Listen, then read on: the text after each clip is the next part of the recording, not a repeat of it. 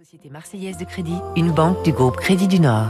Quel est le point commun entre des eaux usées, du lait ou du Coca-Cola? Eh bien, c'est cette entreprise orléanaise très innovante que vous nous présentez, Fabrice Lundi.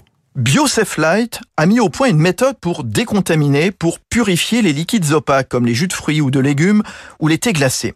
On connaissait jusqu'à présent la méthode qui consiste à éclairer l'eau potable avec des UV pour éliminer les bactéries ou les moisissures.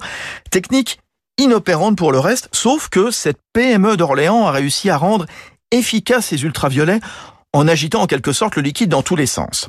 L'avantage par rapport à la vieille pasteurisation qui consiste à chauffer le liquide, c'est moins énergivore, c'est plus complet, autre atout, pas de dégradation du produit, pas d'altération du goût. Et le potentiel est immense dans l'agroalimentaire. La petite BioSafe Light a vendu au géant Coca-Cola ses machines. Elle a un œil sur l'Inde, plus gros consommateur du monde de lait, dont la durée de conservation pourrait être accrue de 30%.